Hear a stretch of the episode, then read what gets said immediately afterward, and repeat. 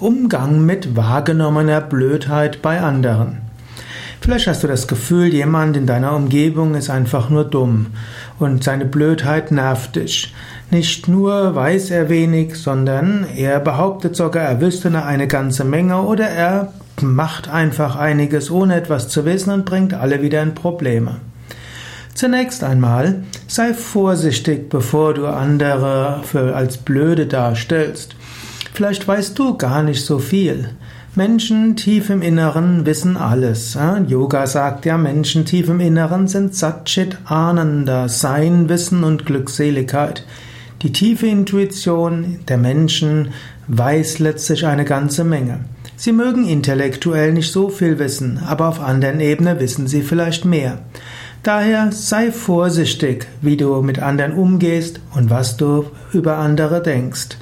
Respektiere die das tiefe Wissen von allen. Und wenn Sie in einem bestimmten Bereich weniger wissen, dann wissen Sie dort eben weniger. Aber vielleicht haben Sie Zugang zu anderen Quellen des Wissens, zu solchen, zu denen du vielleicht weniger Zugang hast.